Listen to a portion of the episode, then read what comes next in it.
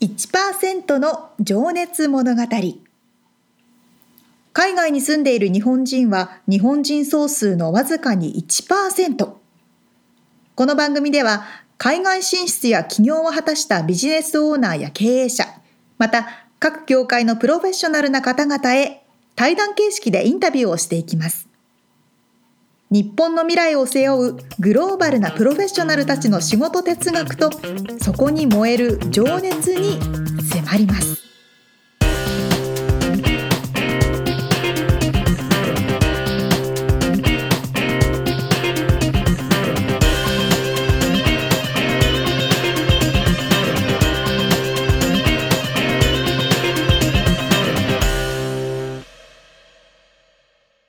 こんにちはこんばんは。こんにち は。1%の情熱物語第27回となりました。はい。二十七回か。そうだね。そうなんですよ。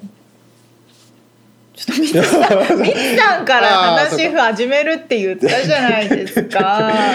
そうあの小ね小話の小話の振りをねあの地ビールのお話ししましょうかっていう話だったんそうですけそうど。そうそう。 あの私あんまり地ビールとかそういうの馴染みがないんですけど。うん、最近ねいあっぱいあのるここのこのまあトーランスという町のはい。オフィス街というかオフィス街か、うんうんうんなんですけど、まあ、あと倉庫もねちょいちょいあるあ、そうそう聞エいたこリとある。ア。にあのそのクラフトビールを提供しているブリュワリーですね、まあ、ブリュワリーといえばわかるかなわかる、聞いたことありますすかね、まあ、地ビールを提供している場所があって、まあ、そこは地ビール作ってるとこは飯が出せないんですよフードが、そうなんですね。だからへーまあ、みんな一杯引っ掛けにビールを飲みに行ってでそうなんだ週末になるとそこにはフードトラックうんうんうんうがん横付けされて、なるほど。まあ、そのフードトラックのご飯うをん、食べると。食事をつまみつつ地ビールを楽しむとあいあういいですね。のまあ、そのねブリュワリがね最近すごい増えてて、うーあん。の楽しい感じなんですけどね。へえ。このロサンゼルスのトーランスっていう場所に,、うん、にはものすごいたくさんうあるって聞ん、きなまんかしもたありけますど。よね。まあそのなんか倉庫オフィスもありそうそうそう倉庫もあるから倉庫兼みたいなうんまあ、人も来るし場所も広く使えるしっていうところだと思うんだけどね。基本皆さん昨今ですけどうん、倉庫兼みたいなところ本当に多いですよね。ああ例えば、うんそれこそコスコとかコストコとか、イケアとか、うんああいうところも結局は倉庫兼じゃないですか。そうだねまあそうですね。確かに効率いいですよね。うん、あ確かにあのイータリーだったっけレストランもね、はいはいはいはい。あれも倉庫だもんねあ、改造してそうなんだそのパスタも作っててそこはチーズとかも、へー確かそうですよなんか今まではそういう場所はお客さんには見せないみたいな傾向がもあったけど、むしろ見せた方がおしゃれっていそうう,、だね感確じかのに流れになってますね。うオフィスもね、うん全部ワンフロア全部オープンっていうオフィスもあるしねああのー区切られてなく日本みたいにそう区切られてなくて全員が見渡せる、はいはいはいはいはい。あ、うん多いかも。うんそうか。このなんだろうねこれはまあ固定概念にとらわれなくて。解放された。たいのこれそうそうかもしれないです ね。あいろいろありますね。面白いですねそう話がはいということでほ今回はう、うん、民謡の松豊先生はいのインタビューの第3回目となりますはい前回まではちょっとね壮絶な壮絶な人生のお話戦争体験のお話と かうんご主人の借金のお話とかはいすごくちょっとね深いお話をたくさんいただきましたけれどそうもさあ今回はどんなお話でしょうか、からあのちょっとねお仕事に、えーフォーカスを当てて、ええーどんな思いでこう仕事をしてらっしゃるのかっていうね、ところを、えー伺っております。はい、ということで聞いていただきましょうはい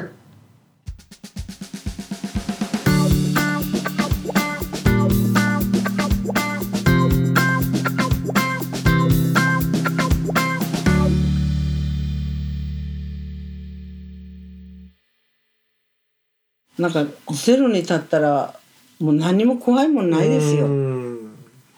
それこそ土の中で寝たことあるんですからあの防空壕の中ではいはいはい。だからそういうふうなことが分かれば畳一畳あればいいんだし、うんな防空壕に比べれば畳はそうです素晴らしい立派なだから、うてことですん、ね屋根があってなんとかっていうでうんもやはりここだって私の今いるところだってこれうん違反なんですけどグラージガレージで寝てるんですからうん私は、ううんん、まあすごく広いですからそうねですねまあまあ普通まあそうかそうかこでやっ20人とかみんなうん入ってお稽古できますからああそうですね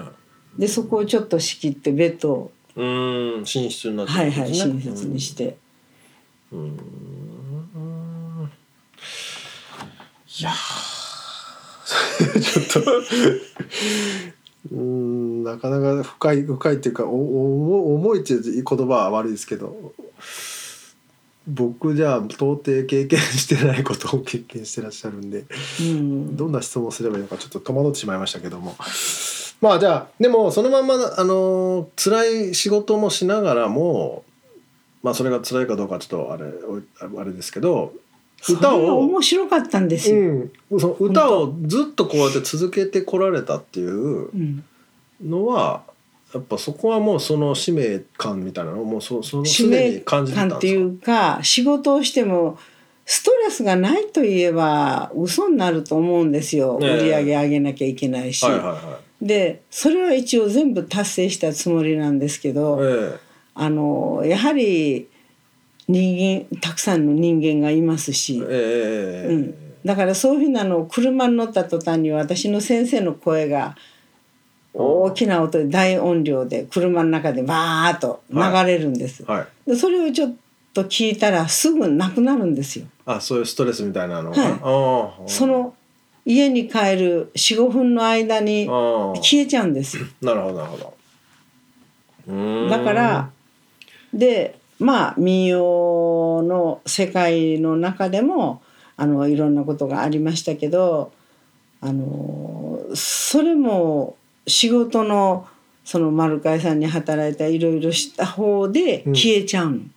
両方がうまくああそういうことかじゅうはいうんうんうんこっちのことがあっちで聞いてあっちのことがこっちで聞うーんいて戦えるっていう、なるほどねうん、新たな気持ちで戦えてで私が一番もう天才的にあのすごいのは忘れるんですよ。おお忘れる力、い今今まこうあれしようこれしよう先のことばっかり考えうて、んで過ぎ去ったことがパッてこう消えちゃっうーてんおお思い出すのにちょっと時間がかかる。でもかこういうふうに聞かれたらどんどんどんどん出てきますけど、もう箱にしまっちゃってんですね多分記憶憶の箱に全部しまう術をうち弟子の時に覚えたと思うんですよ。なるほどまあじゃあその辛いことは忘れ未来のことを考える癖がついてるってことですねどういうふうにしてここを克服するかっていうのをこうまた3つぐらい嫌なことがあったらどれから処理したらいいかとかうん仕事が3つ同時にあったらどれを先にっていうそれがすごく早く俊敏に頭がうんそのこと先のことだけはうん起こった物事に対してうはんすごく早く処理できる能力があった。うんでも忘れる天才的なとこがあっなてる、ほどねうんだからそれでのんきで長生きしてんじゃない ですか覚えてたら生きてらんないですそれよでも私ね才能ですよね確かうんに確かにうんそっかそうですじゃあ今まあそんな感じで今生徒さん今まで延べ何人かとかってわかりまそんすなんわかんないですよ、何百人とか、うもっん、とうんサンフランシスコでは辞めた人入れればやっぱり270人ぐらいはトータル教えたりあしてますねでそのねでな名取さんと言われる方も何十う人ぐらいいんらっしゃこるれもちょっと難しいですねあー数覚えてないですあー本当ですかねまあ数十人サンフランシスコでも相う当ん取られましたね、うんだからもうもう100人以上にはなってますね、うんこっちとサンフランシスコで50年ですから、うんうん、まあその師範でいらっしゃってその名取さんっていうのが後継ぎみたいなものうなんのかな、名取さんははいあのまあ高校卒業みたいな感じに言ってるんですなるほど中学か高うんう校ん卒業で、やはりなんかそういうふうな形をした人が人をもう認めてくれるし、うん今までまあ何年間かして、あこの曲って言って「あ知ってます」っていう、うんそういう民謡を伝える残すのに、うんその名取さんっていうのがなければはいあのん試算するような気がする残るものがない目標がなういんで名取っていう目標を持って、はいみんなが一生懸命勉強して、はい卒業証書の一部を取って、で今度それだと上手で当たり前ではい、下手できないからまた病あの一生懸命うん勉強する、その上があるんですかそあそれが師範なんであすそれが師範はい、で他の流派では準師範とか準々師範とあかーいろいろあるんですけど、私とこは名取と師範しかないです、なるほどはうい、ーんでなんか総師範とかあるとこもありますけどその松任先生の下の師範のお弟子さん私がが師範です師範になられたっていう方はもういないってことですもういますよあいらっしゃるんです、ね、いいますおおサンフランシスコに一人ハワイに一人もともとは松任先生のお弟子さあんもちろんもちろんあへえそのあの指導して自分のグループが持てる、なるほどねはうーんい、資格があるっていうじゃあまあそのハワイにもいらっしゃるあハワイもありますねあじゃあいろいろなところにいらっしゃるんですねはいはうい、ーんまあでじゃあ今のところサンフランシスコとローダイ老大サクラメントの近くあへえ、うんでその方も師範ですねで、まあ、生徒さんが十何人いらっしゃって、うんで、まあ、昔踊りも私教えてましたんで民謡の踊りねあはい、で、まあ、その踊りをうんまたご自分で研究してうーんで踊りを教えたり三味線を教えたりをされてます。そうかじゃあ日本から来られてそういった、まあ、お弟子さんが師範になり、うんその受け継がれているものっていうのは広がなってるわけ何かがですのね何かの形でうんでももう53年ですから、うんサンフランシスコで始めた人が大体ごアベレージ50歳ぐらいですから、うん今はもう103歳になるわけでしょ53歳でああその時に 50, 50,、うん、50前始後めでたの入っがた人50はあーはいはいそうですおね弟子さんたちがそうしたらみんな100何歳ですからみんな亡くなったんですよ。まあまあそうかそうかそうかそうかそれとか今施設に入ってるとうかんでほぼだから新しい方で向こうに残ってるのが数人です。うん200何人のうち数人しか今いないですね。だけど数人だけどその人たちが教えてくれてるから、うんだからまあ残っていくんじゃないかなというなる期ほど待をしてますね。そっかそっか松尾先生が来られて教えてた時は年上のそうそうそう私は25歳で教えてたわけで しょもう倍以上上の方は教えてたってことですね。そうでそうかそうか50ぐらいの人なるほをどな倍以上の人ばっかり教えてたわけですかそうらね。はあじゃあ今また新しい世代がどんどん増やしつつそうそうじゃあちょっとね私あのその仕事のところを掘り下げたいんですけども、はいあのその松尾先生の今の仕事ではい誇りに思う瞬間とかまあ一番嬉しい瞬ま間あ私一番やっぱり一番嬉しかったのはこう、うん私は師匠に恵まれたっていうか、うんあのー私のもちろんマツコ先生もだしええ琵琶の師匠もだしええ詩吟の師匠もだしうんなんかこう長唄の師匠うん大和学の師匠大和学ははいあでそういうふうな師匠に恵まれはいた、だからその方々から何かのこのものを頂いただいてるからうんそれが現在の私がうんある形成できてるんだなと思って、はいうーんだから師匠の心とかいろんなものがあのー整ってなかった場合はうん私は不形成今現在完成っていうわけじゃないんですうよ。んでそういうふうないい師匠はうん私が勉強しても勉強してもその上のものを見させてくれるんですよ。うんだあかーら年中勉強してないと追っつけない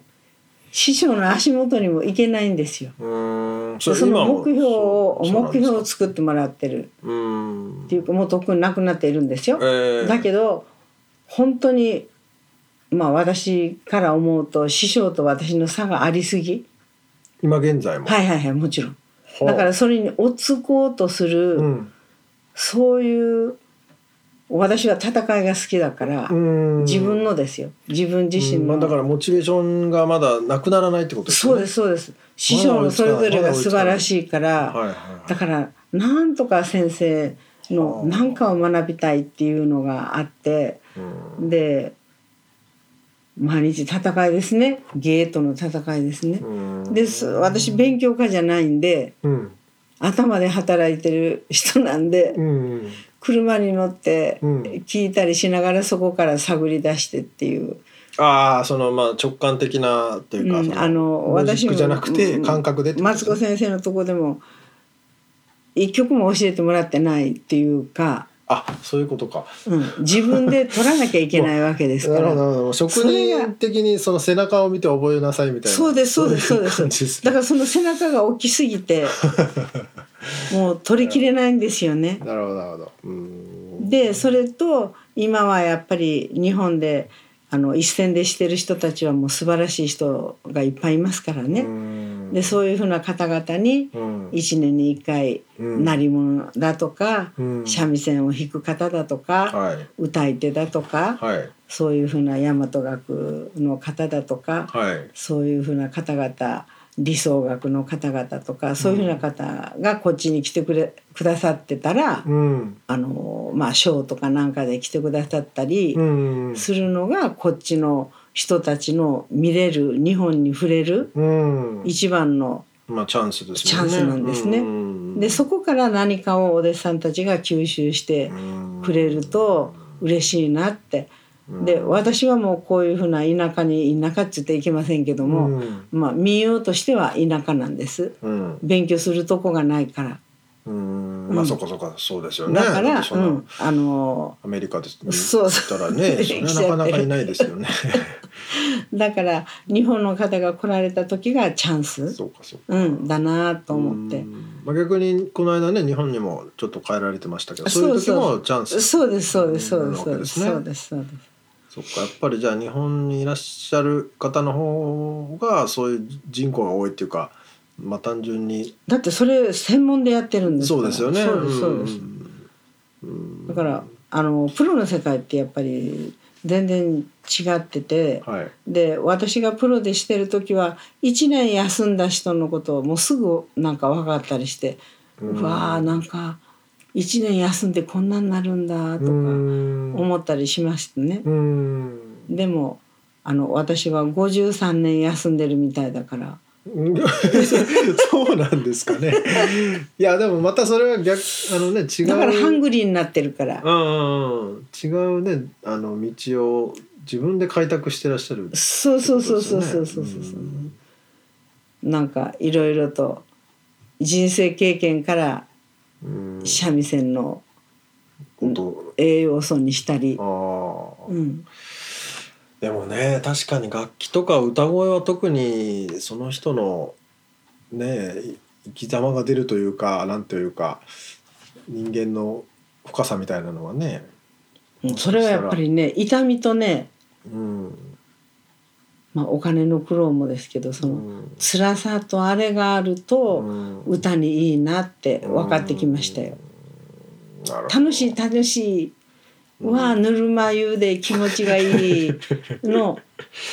だったらやはり辛い人の気持ち分かんないしあ、ーそうですね、うん、うん喜びと悲しみとかそういうふうなのがあの分かる人の歌を聴くと美味しい歌だなってうん思うし、うんもうこうすごく気候自然として、うんもうすごくかっこよく人生渡った人のは、うん技術はうまくっても、うんやっぱりなんかちょっと私には物足りない、うん響かない響かないところがありますね。うんなんかなるほど人生って無駄はないなって思いまし たよ今結果論みたいな感じですけどあー本当あれしてたことが今役に立ってるとか、うんそうですよね、うん確かにねだから本当にそういう辛い体験があってこそこう朝起きて目が見えるだけで幸せって感じるわけですよね感謝が生まれるからねうんだからそういうのはなければ当たり前ですからねうんだからそれを私のご先祖さんとかがうん私を幸せにするために、うん心の幸せを見せるために、うんいろんな逆境に放り込んだかなとかだいぶいろいろ経験されてますけどね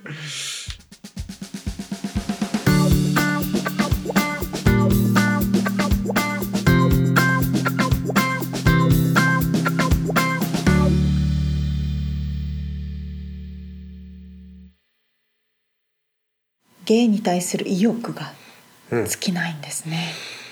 そうですねいまだに師匠を追い続けているという、ねえもうなんかお話聞いててもすごくお好きなんだなって思いますよね、うんうん本当にでもねえまたあのー歌から始まって今はあの三味線をうん、っておっしゃってましたけどえええええそれもまあ満足いかないっていうかねどこまでもやっぱり突き詰めていって、ものがあるんでしょうね。だからこれだけお元気で楽しく過ごしていらっしゃるんでしょうね、そうだよねそのモチベーションがなくならないそうっていそううそうそう好きなものがあってうん追い続けるものがあるっていうのうはんすごく大事なんですねね、なるほど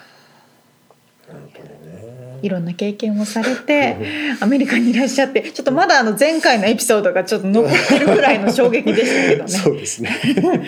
ということで次回は今後の展開な どうん、まあ、次回が一応最終回になりますけども。はいえーっとね、まだまだね、面白い話が。あーちょっとお楽しみにしておきますさあ、 それと未来に向けた、ちはょいっとお話も伺っておりますので。はいお楽しみにわかりましたはい。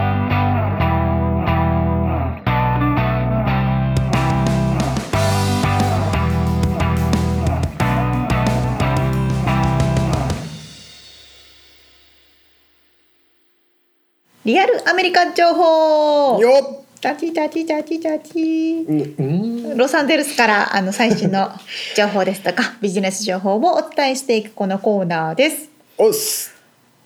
みつさん、今日は RB のお話です。 R. B. は RB 何でしょうか。レクリエーショナルビアコーの略なんですけど、いわゆるキャンピングカーですね。 R. B. ね。 R そう R そう RB R. B. ね。 RB の話。そう。 R. and B. じゃなくて。 R&B リズムブルースではじゃなく。て R と V の方ですねおーあの OK 下を噛む V の方なんですけど、はいそうアメリカに来て特にロサンゼルス周辺が多いのかな、うんもうとにかくたくさんのキャンピングカーが走ってますよね。そうですね。ビーチ沿いだから。かなキャンプ場。でも砂漠の方とかも結まあ構そうで見すねますけどね。そうだよな。そう本そう当たくさん見るよね。そう言われてみればと思ってうん日本の道路はあのサイズ走れないみたいなまあまあま巨あ大なものもたくさんあるんですけど確かに確かにはいはいはい。そうキャンピングカーをこちらで RV というんですよ、うんうんまあ RV あそこに RV パークみたいな、そうでですね、うん、そう RV パークね。うんそう今あの RV パークって私言ったんですけど、うんうんその RV を止めておくパーキングエリア駐車場っていうのが、うんまあ、特別に存在して、はい。例えばキャンプ場に行ったらうん RV 専用駐車場とか、うんうんうんまあ、海沿いもそうですようん。ねそう、海沿い多いよね。ありますよね、うんそうそこでそこに RV を止めて1泊でも2泊でもまあお金をちゃんと払えばしていいですよみたいな場所があるので、うん。うん結構皆さんいろんな方が RV を所有されてると。うん。うん。であの第9回でインタビューさせてエアいストたリだームかないたエアストリームのフードトラックのオーナーの瀬尾さんうんそうそうが所有されてるのがエアストリームってうんうんういんう銀色でつるっとしたすっごくおしゃれな、うんうんあれもかっこいい RB よねの一つそうでだすよねねうんそうそうあのくらいのサイズのものをトラックの後ろでひ牽引して引っ張ったりとかそうだね牽引するタイプとそうそ車のと一緒になってるやつもあるもんねそうそうそういわゆるバスみたいな感じですよね。日本で言うとあのロケ車とかってあるじゃないですか、うんうんあれのもっと巨大なやつバンのでかいやつね、そうそうそうそう、うんやみたいな本当でかいよねいや本当にでかいんですでよかいよねそうまあ家が走ってるようなもんだからね、まさにそうなんですよっうんていうのを所有されてる方が多くて、はい欲しいです僕も本当です、うんみつさんキャンプとかするんです結構いやもうその老あの老後っていうかうんうん早く引退してあれでサーフボード持ってせ そこら中を回りたいですよ最多分高みじんゃななそいでれはすねかみんなそれね思ってると思う そうそうそうアメリカをそれで横断しましょうみたいなそ人うそうそうそもう結構いますからね実際やってる人いますよねいますいますいますうんそうなんですねもう値段もすごくこう中古とかで買ったら多分100万200万から買えるんでしょうマねジでそんな安いんだわかんないすっごいまあ直そされはなきゃあれいけないかもしれ引っ張なるやいつけだど 引っ張るだけのやつねだけのやつまあかもそしれれはなそいんなけもどんだろうな、うんそうそうそうお値段的にもいろんなレンジがあってうんうんでも高級なものとかはおもうねほ動くホテ ルおしゃれみたいなうねおうペットも上等なそうそうそうそうなんじゃまあシャワーもついてるしねシャワーももちろんついてるしキキッッチチンンももつついいててるるし内装はおしゃれだしっっていうような形のお家を選択する方もいらっしゃって、で今 RB のレクリエーショナルタイプの話をしたんですけど、うんこれがまたちょっと方向が違うとモモビルハウスはいはいモバイルハウスはいはっていうのがあるんですね。い、うん、はそれも動く家ではあるんですけど、うんうんレクリエーショナルというよりも本当に住み住むためのうん動くお家、でそのモバイルホームパークっていうの別にあってあーはいはいはいはいそれはいつもこう移動するようなキャンピングカーとはちょっと違ってそこに長年止めておいて、てそこの土地土地代をうん払う、うんうんうんで一応動く家なんですよ。レントレントスまあ駐車場代を払ってるようなそ感うじそだうからねそうそう駐車場代をそこに住んでるんだ払っよてでもそこに住むっていうような候補を取ってる方もたくさんいらっしゃって、うんうんうんで特にこのロサンゼルス周辺とかはものすごいうん家の値段が高いですから、うんうんうんなかなかみんながみんなね、うんうんお家を買うことができなかったり、うんそういうする時のチョイスとしてはそういうモビルうんパークのためのお家を買ってはいはいでちょっとお引っ越しってなったらその家を動かすことができますからそうだよね引っ張ってね引っ張って動かしてまた次のモビルホームパークにあれもね住むとか、僕も行ったことあるけど普通の家ですよねそう普通のお家なんですもう本当に何ら、変わらない普通のお家で、まあ、お庭とかはないですけど、まあちょっとね、うん、あのね老まあえっとお子さんが成人して一人暮らしをされていらっしゃる、うんえー年配の方とか多いですねが多いですよねごい多いですね、うんご家族で住んでる方ももちろんいらっしゃいますし、うんそうやっぱりどれくらいかな私の知り合い住んでますけど、うん月500ドルくらいその駐車場代として払ってるって言ってたのでまあレントにしと比べたらね安いですよねはるかに安いですねうんとかっていうような選択肢も、うんこっちは多いかなと思います。なるほどキャンピングカー欲しい、ねえあのエアストリームとかあったらかっこいいですよね。まあ、あれをね止めとく場所とねあそうそうそう。経済力が現必要で実すか的に考らねえ る。頑張って仕事しま頑張しょりう。ますということでリアルアメリカ情報でした。はい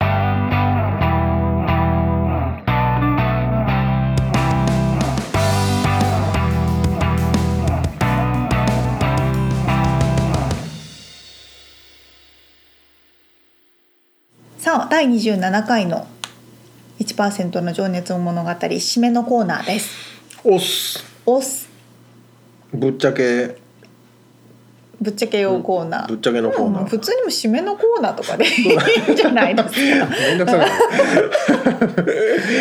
ゃあ今日順番的にミツさんから質問する。なはい今ねちょっと考えたんですけどね沙織ちゃんのはい。初恋はいつですか初恋？幼稚園とかじゃないですかあそうなんだ覚えてないです初恋って覚えてますよ私幼稚園だったと思いますのね同同級生っつううかなんん、つうそうそのう同じ幼稚園にいた子なだんてという子なんていう子ですかやだ言いたかったなんでこのご時世ってフェイス いブッいクじゃとないかでですか全部バレちゃうから 別にいいじゃんそれ絶対は繋バがレりたたとくこなろいでし あつそうはいいうことみつさんは、僕もね幼稚園ですよただ、 うん、僕の場合はあの先生に声をしまあしたらまああらまあ覚えてます今でもはいあの赤尾先生っていう先生へでーあのねでも中学生ぐらいまで年賀状をねやり取りしてたんで、へーなかなか幼稚園の先生とかって卒業しちゃうとね、うん、つながりがなかったりす結るか構ら本気でしたからね僕は。ちょっと怖いです ね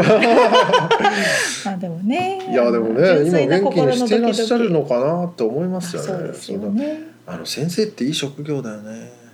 すごい大この変教なえ子がさどんどんどんどん大きくなってさ、あそうね